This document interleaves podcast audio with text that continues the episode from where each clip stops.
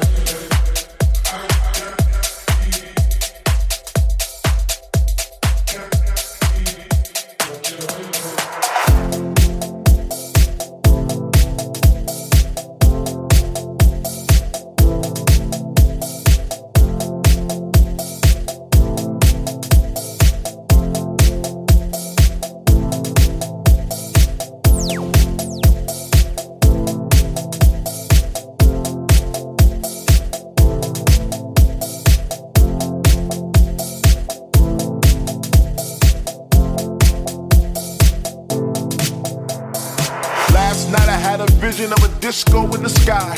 I saw angels and saints dancing together. Like a mystical dream, it clouded my mind, but I remembered to move. I remembered that groove. I remembered the thump of the bass and the pump of the kick because my heart was almost out my body and I felt free. I felt joy. I felt things I never thought I'd feel before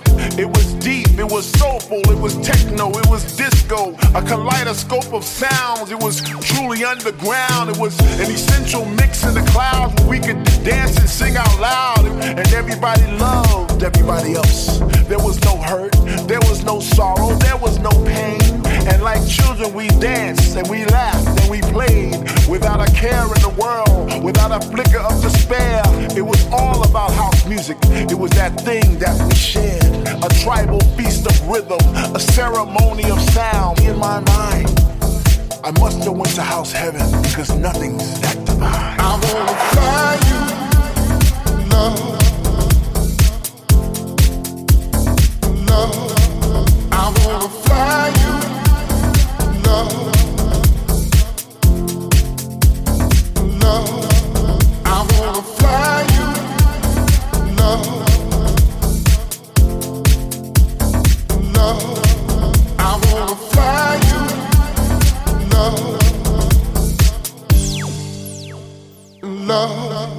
I wanna fly you. Love,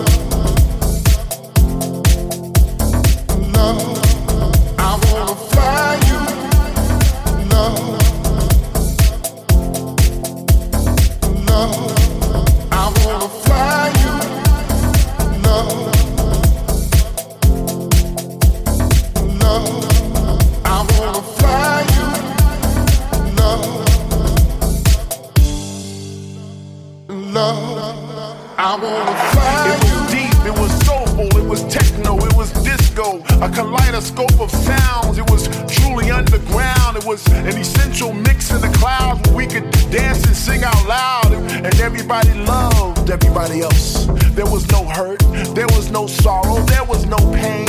And like children, we danced and we laughed and we played without a care in the world, without a flicker of despair. It was all about house music. It was that thing that we shared. I wanna fly you, love. Love. I wanna fly you, love.